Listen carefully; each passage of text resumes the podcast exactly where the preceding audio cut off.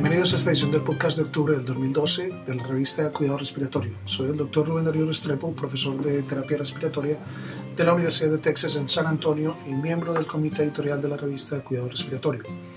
Este podcast, como siempre, llega a ustedes gracias a la colaboración del kinesiólogo licenciado Gustavo Holguín, jefe de kinesiología del Hospital Pediátrico Juan P. Garrahan en Buenos Aires, Argentina, terapista respiratorio certificado, fellow internacional de la Asociación Americana de Cuidado Respiratorio y presidente de nuestra nueva Sociedad Latinoamericana de Cuidado Respiratorio. Igualmente agradecemos a nuestro amigo, el kinesiólogo licenciado Rodrigo Asmejeria, terapista respiratorio certificado de la Unidad de Paciente Crítico, Pediatría de la Universidad Católica de Chile y fellow internacional de la Asociación Americana de Cuidado Respiratorio. Este es el resumen de este mes. Nuestro primer trabajo es el de Berg y sus colegas y su título es El índice de respiración superficial rápida como un predictor de fallo de, de la ventilación no invasiva en pacientes con insuficiencia respiratoria aguda. Se evaluó la capacidad del índice de respiración rápida superficial, conocido como ARSBI, para predecir el fracaso de la ventilación no invasiva y la mortalidad en la insuficiencia respiratoria aguda. Este fue un estudio prospectivo observacional de pacientes con IRA tratados con ventilación no invasiva. Esta se inició a discreción de los médicos y se registró un RSBI en el nivel inicial de soporte. Los pacientes se clasificaron por valor inicial RSBI como alto, mayor que 105 o bajo, menor de 105. El criterio de valoración principal fue la necesidad de intubación, y el outcome secundario fue la mortalidad hospitalaria. De 83 pacientes con un RSBI de menos de 105, 31% requirieron intubación en comparación con el 55% con un mayor RSBI de 105. La mortalidad fue del 8.4% cuando el RSBI era menor a 105 en comparación con un 33% de los pacientes cuando tenían un RSBI mayor a 105. Los autores concluyen que un RSBI superior a 105 se asocia con la necesidad de intubación y el aumento de la mortalidad hospitalaria. Aunque sigue siendo poco claro si un aumento de los niveles de soporte de ventilación invasiva en los pacientes con elevado RSBI podría también ser beneficioso, se necesitan un poco más de estudios. Aunque la ventilación invasiva puede reducir la necesidad de intubación en la insuficiencia respiratoria aguda, no tiene éxito en todos los casos y no existe un método estándar para predecir el éxito o el fracaso. Esta no era forma tradicional del uso del RSBI, pero como Wolf señala en su editorial, puede haber un mayor papel del RSBI para obtener una perspectiva de equilibrio eh, de nuestros pacientes en general entre la carga y el apoyo respiratorio. Nuestro artículo siguiente es Incidencia y complicaciones de reintubación traqueal en adultos críticamente enfermos por Menon y colaboradores. El objetivo del presente estudio fue describir la incidencia y complicaciones de fracaso de extubación y los factores de riesgo asociados y para estimar la mortalidad y la morbilidad asociada con los intentos de reintubación. Se realizó un estudio cohorte de 2007 pacientes, adultos críticamente enfermos con un tubo endotraqueal ingresados en la UCI. Los pacientes fueron clasificados en dos grupos, con base en la necesidad de reintubación se compararon nunca reintubados versus mayor o igual a una reintubación frente a las características basales, la UCI y la estancia hospitalaria, mortalidad hospitalaria y costos de hospitalización entre los pacientes con éxito extubados y aquellos con reintubación fuera de la sala de operaciones. Las razones, las técnicas de manejo de las vías respiratorias y las complicaciones de la intubación y la reintubación se resumieron, se resumieron descriptivamente.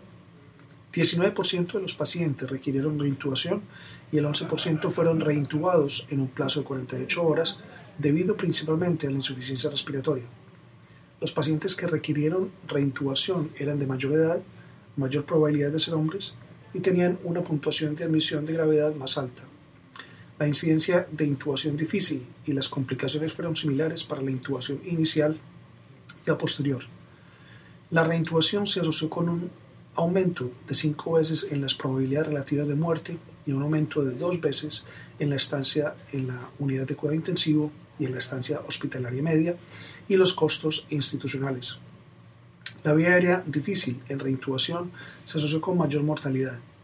Los autores concluyen que cerca del 20% de los pacientes críticos requiere de reintubación en la sala de operaciones.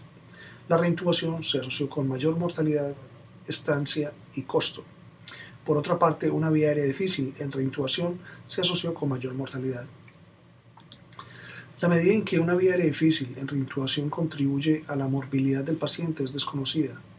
Como Bildner Smith señalan en su editorial, los médicos deben ser más observadores en la identificación de pacientes en riesgo de fracaso de la extubación. Sin embargo, retrasar innecesariamente la extubación tampoco es bueno y puede dar lugar a complicaciones. Claramente se necesita investigación adicional para identificar el momento más favorable para la extubación. La respuesta broncodilatadora en pacientes con espirometría basal normal por Hewewald y colaboradores. Se analizaron retrospectivamente pacientes adultos evaluados en dos laboratorios académicos de pruebas de función pulmonar durante un periodo de 7 años, con especial atención a los pacientes que se sometieron a la prueba broncodilatadora después de una espirometría basal normal. Se calculó la frecuencia de una respuesta positiva al broncodilatador definida como un aumento del 12% y 200 mililitros en la FB1 o FBC, y se asociaron con factores demográficos. De los 1.394 pacientes con espirometría normal que se administraron broncodilatadores, el 3.1% tuvo una respuesta positiva. El porcentaje de pacientes que respondieron al broncodilatador se agruparon de acuerdo al FBI, el FBI no prebroncodilatador, 6.9% eran mayores que el límite inferior de la normalidad al 90% del predicho, 1.9% entre el 90 y 100% del calculado y ninguno fueron mayores o igual al 50% del predicho. Un FB1 sobre FBC más bajo en los cuartiles 2 se asoció con una mayor frecuencia de respuesta broncodilatadora.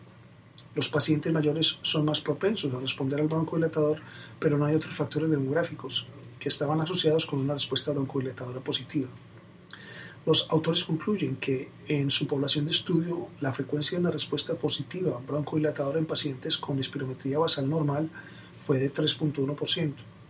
Ninguno de los pacientes con una prueba broncodilatadora en una F1 predicha superior al 100% del valor teórico y solo 1.9% de los pacientes con un FB1 entre el 90 y 100% del valor predictivo respondieron.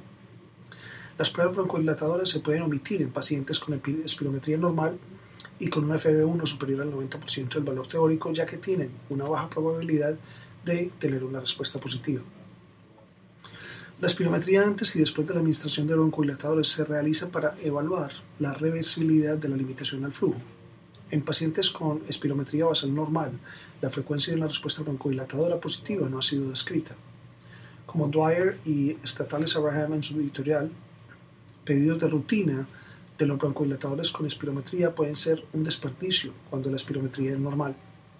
También hay que tener cuidado con los falsos negativos, pero no había ninguno en el estudio de Hewald con FB1 mayor de 100%. El siguiente es el artículo de Kukumel y colaboradores. La terapia de oxígeno a alto flujo calentado y humidificado reduce la incomodidad durante la insuficiencia respiratoria hipoxémica. Se llevó a cabo un ensayo aleatorio prospectivo con un periodo de cruce final para comparar el calibre de la vía aérea nasal y el confort respiratorio en pacientes con hipoxemia grave e insuficiencia respiratoria, recibiendo ya sea terapia estándar de oxígeno sin humidificar o oxígeno alto flujo humidificado y calentado en una UCI médica. Se midió el calibre nasal de las vías respiratorias utilizando rinomanometría acústica al inicio del estudio, después de 4 y 24 horas y 4 horas después de cruce. La sequedad de la nariz, la boca y la garganta fueron autoevaluadas y evaluadas a ciegas por Torrino laringólogo.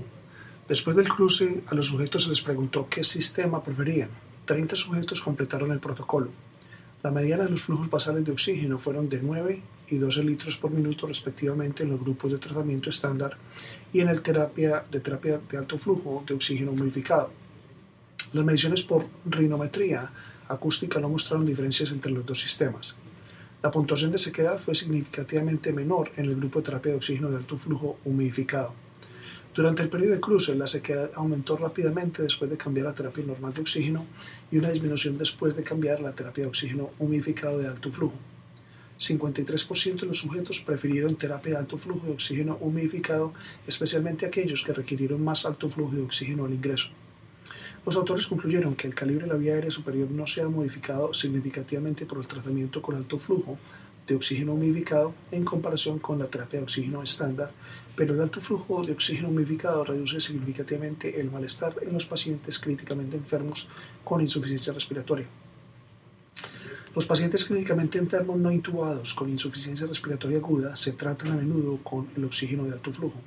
Este estudio comparó la terapia de oxígeno estándar con la terapia de oxígeno calentado y humidificado a alto flujo. Esto se suma al cuerpo de conocimientos relacionados con alto flujo humidificado por cánula nasal, como se ha publicado en la terapia de alto flujo oxígeno que tiene un papel en el tratamiento de la insuficiencia respiratoria hipoxémica. Las investigaciones futuras deberían dirigirse hacia la comprensión de sus mecanismos de acción, así como para identificar predictores tempranos de falla.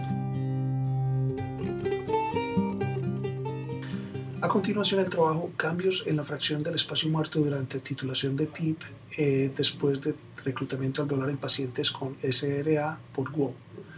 Ellos desarrollaron este estudio para evaluar el espacio muerto, la oxigenación arterial y los cambios de distensibilidad durante la titulación de PIP después del reclutamiento pulmonar. 23 pacientes con SRA ventilados en modo de volumen control fueron enrolados en el estudio. La inflación sostenida fue utilizada como maniobra de reclutamiento, seguido de cambios decrementales de PIB desde 20 hasta 6 centímetros de agua y luego a 0 centímetros de agua. Se registraron los valores de espacio muerto, mecánica respiratoria, intercambio gaseoso y hemodinamia tras 20 minutos de cada escalón de PIB. Comparando el espacio muerto en 20 y 0 centímetros de PEP o PIB, el espacio muerto fue significativamente menor a 12 centímetros y la distensibilidad del sistema respiratorio fue significativamente mayor en el escalón entre 12 y 10 centímetros de agua. Comparando la PaCO2 de 20 centímetros de agua fue significativamente menor a 12 centímetros de agua. La oxigenación arterial y la capacidad residual funcional fueron reducidas gradualmente durante el descenso de 20 a 0 centímetros de agua. Los autores concluyeron que estos cambios significativos de espacio muerto, distensibilidad y la oxigenación arterial podrían ser inducidos por la titulación de PIP en sujetos con SRA. El PIP óptimo en estos sujetos fue de 12 centímetros de agua. La monitorización del espacio muerto fue útil para detectar colapso pulmonar y para establecer el PIP que mantiene el pulmón abierto después de una maniobra de reclutamiento. A pesar de una relación estrecha entre el PIP y el espacio muerto en pacientes con SRA, Pocos clínicos titulan el PIB usando cambios en el espacio muerto. Guo y colaboradores evaluaron el espacio muerto, la oxigenación arterial y la distensibilidad ante cambio decremental de PIB en pacientes con ESRA.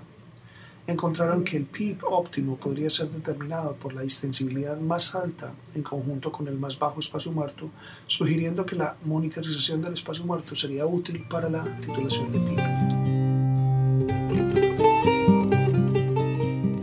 Características clínicas y epidemiológicas de la pandemia influenza H1N1 del año 2009 difiere ligeramente con respecto al estatus seroprevalente durante la segunda oleada en la población general en México por Elizondo Montemayor y colegas.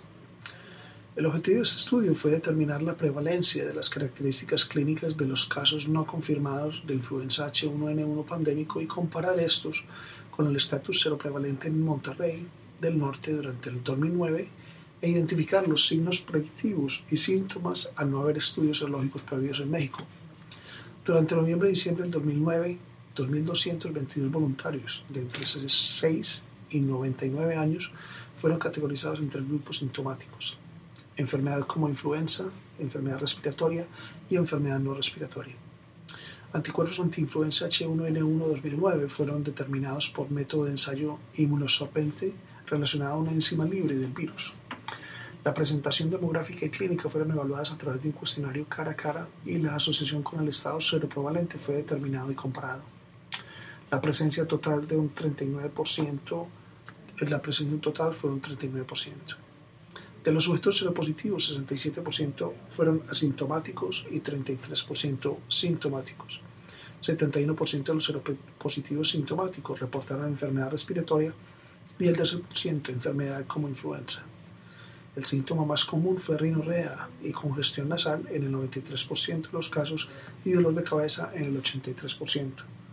No hubo diferencia significativa entre los perfiles sintomáticos del grupo seropositivo comparado con el seronegativo 1 o por mediana duración de síntomas. El grupo seropositivo tuvo una, tuvo una proporción elevada de enfermedad como influenza comparada con el grupo seronegativo 1. La proporción de sujetos que tomó días libres y que buscaran atención médica fue significativamente mayor en el grupo seropositivo. Ningún síntoma único fue asociado como predictor de seropositividad. Los autores concluyeron que un tercio de los sujetos seropositivos fueron asintomáticos y todos tuvieron enfermedad como influenza. No hubo diferencia en los perfiles sintomáticos del grupo seropositivos y seronegativos. Ningún síntoma único predijo la seropositividad. La polineuropatía del enfermo crítico en pacientes sépticos con deshabituación o winning prolongada del ventilador mecánico. El diagrama está afectado también. Un estudio piloto por Santos y colaboradores. El objetivo de este estudio fue evaluar la presencia de miopatía y o neuropatía del paciente crítico diafragmática y periférica en pacientes sépticos con destete prolongado del ventilador mecánico. Esta fue una cohorte prospectiva en dos unidades de cuidado intensivo médico-quirúrgicas en Brasil. Se reclutaron pacientes sépticos con 18 años o más, dependientes de ventilación mecánica con 14 días o más, requiriendo un destete prolongado del ventilador, despiertos y sin historia previa de polineuropatía o miopatía. Los estudios incluyeron electrofisiología de las extremidades y el sistema respiratorio por conducción del nervio frénico y electromiografía del diafragma con agujas fue relacionada realizada en todos los sujetos. Se enrolaron 12 sujetos durante los seis meses que duró el estudio. Los signos electrofisiológicos de miopatía y o neuropatía del paciente crítico ocurrió en nueve sujetos, siete de los cuales murieron en la UCI. Tres sujetos desarrollaron polineuropatía del paciente crítico, cuatro miopatía y dos ambas. Solo un sujeto que desarrolló miopatía y o polineuropatía del paciente crítico no presentó compromiso del diafragma, mientras que ninguno desarrolló compromiso exclusivo del diafragma. Así, los signos electrofisiológicos de la miopatía y o neuropatía diafragmática del paciente crítico ocurrió en 8 pacientes y en 9 de los sujetos con miopatía y o neuropatía periférica. Tras el examen clínico, 8 sujetos no eran capaces de mover sus extremidades en contra de la gravedad, y estos hallazgos fueron relacionados a la presencia de disfunción periférica y diafragmática. Los autores concluyeron que estos hallazgos sugieren que la miopatía y o neuropatía del paciente crítico es común en los pacientes con eh, destete prolongado del ventilador mecánico.